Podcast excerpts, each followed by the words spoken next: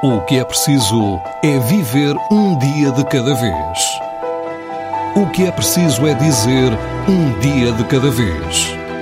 A jornalista Teresa Dias Mendes abre a janela da rádio e interroga a dura prova da passagem dos dias. Os receios, os novos desafios, o modo como se resiste a um isolamento exigente. Um dia de cada vez. De segunda à quinta-feira, depois das sete da tarde e em tsf.pt.